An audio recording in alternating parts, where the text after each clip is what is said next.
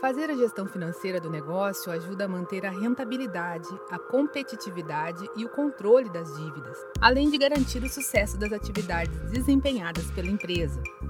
Se antes da pandemia o controle dos números já era uma tarefa importante, a chegada da crise fez com que os cuidados com os recursos fossem redobrados. Sem as finanças em dia, o risco do negócio falir e fechar as portas pode ser alto. Mas esse processo não precisa ser motivo para dor de cabeça, e por isso o Sebrae São Paulo preparou esta série para ajudar a manter as contas no azul. Neste segundo episódio, você confere dicas para organizar as contas e pagar as dívidas, evitando uma bola de neve nas finanças da empresa. Gestão financeira do negócio.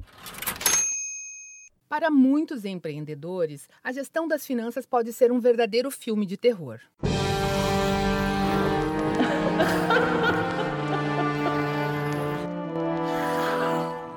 Mas é ela que ajuda o empresário a enxergar o real cenário da empresa e quais as dívidas podem colocar em risco a continuidade das atividades. Uma ferramenta que ajuda a controlar as contas é o fluxo de caixa, como explica o consultor de negócios do Sebrae São Paulo, Felipe Chiconato.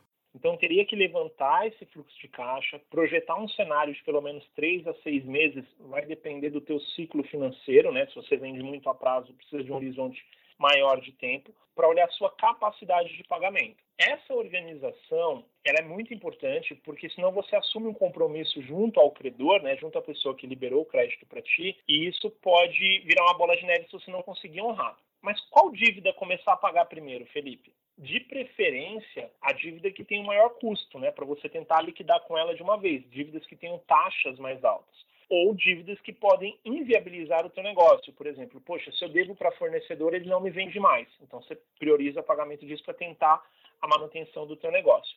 Evitar olhar os números da empresa ou simplesmente fugir deles pode trazer ainda mais dor de cabeça para o empreendedor.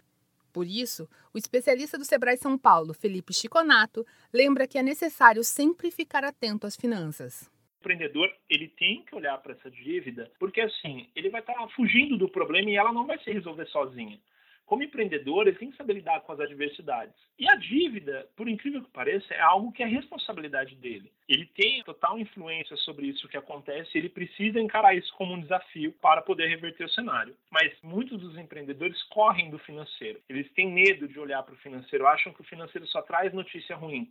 Mas eu digo que o financeiro é o melhor diagnóstico de como está a sua gestão é ter o exame de sangue completo que vai perceber enxergar a relação de causa e efeito de tudo que está acontecendo dentro da sua empresa. Então não corra do problema. Se você é empreendedor e está com dificuldades para organizar as contas da empresa, conte com o apoio do Sebrae. Ligue para 0800 570 0800 e converse com um dos especialistas. No terceiro episódio da série, a gente fala sobre um ponto que pode trazer muitas dúvidas aos empreendedores: a precificação dos produtos e serviços. Cobrar o preço errado pode prejudicar as contas da empresa. Para ouvir os próximos programas, acompanhe o Sebrae São Paulo nas redes sociais.